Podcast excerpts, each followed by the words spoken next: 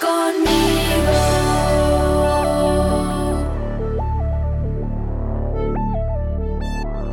Gedeón inicia su obra, pero los hechos de los israelitas fueron malos a los ojos del Señor. Y durante siete años el Señor los entregó al poder de los madianitas. Como los madianitas oprimían cada vez más a los israelitas, estos por temor a los madianitas se hicieron escondites en los cerros, en las cuevas y en lugares difíciles de alcanzar. Por causa de los madianitas, los israelitas pasaban por muchas miserias y finalmente le pidieron ayuda al Señor. Un día, Gedeón, el hijo de Joás, estaba limpiando el trigo a escondidas en el lugar donde se pisaba la uva para hacer vino para que los madianitas no lo vieran. El ángel del Señor se le apareció y le dijo, El Señor está contigo, hombre fuerte y valiente. Y Gedeón contestó, Perdón, Señor, pero si el Señor está con nosotros, ¿por qué nos pasa todo esto? El Señor lo miró y le dijo, usa la fuerza que tienes para ir a salvar a Israel del poder de los madianitas. Yo soy el que te envía. Aquella misma noche, el Señor le dijo a Gedeón, toma un toro del ganado de tu padre el segundo toro, el de siete años, y echa abajo el altar de Baal que tiene tu padre. Echa abajo también el árbol sagrado que está junto al altar de Baal.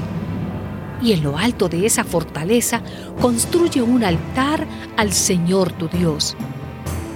Toma luego el toro, el segundo, y ofrécelo como holocausto, usando para ello la leña del árbol sagrado que habrás echado abajo. Entonces Gedeón tomó a diez de sus sirvientes e hizo todo lo que el Señor le había mandado. A la mañana siguiente, cuando la gente de la ciudad se levantó, se encontró con que el altar de Baal había sido echado abajo lo mismo que el árbol sagrado que estaba junto al altar, y que además un toro había sido ofrecido en holocausto sobre el nuevo altar. Unos a otros se preguntaban, ¿quién habrá hecho esto?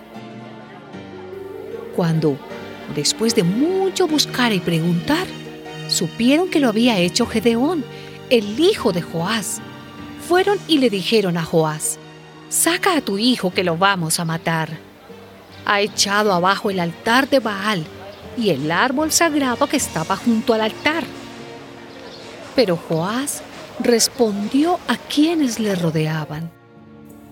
¿Van ustedes a defender a Baal y a pelear en su favor? Pues que muera antes del amanecer cualquiera que defienda a Baal. Si Baal es Dios, déjenlo que se defienda solo puesto que era suyo el altar derribado. Entonces, todos los madianitas y los amalecitas y la gente del oriente se juntaron y cruzaron el río Jordán y acamparon en el valle de Jezreel.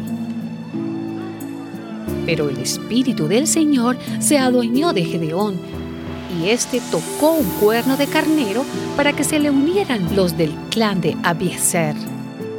Además, mandó mensajeros para que llamaran a toda la tribu de Manasés a que se le uniera. También envió mensajeros a llamar a las tribus de Aser, Zabulón y Neftalí, que también salieron a reunirse con él.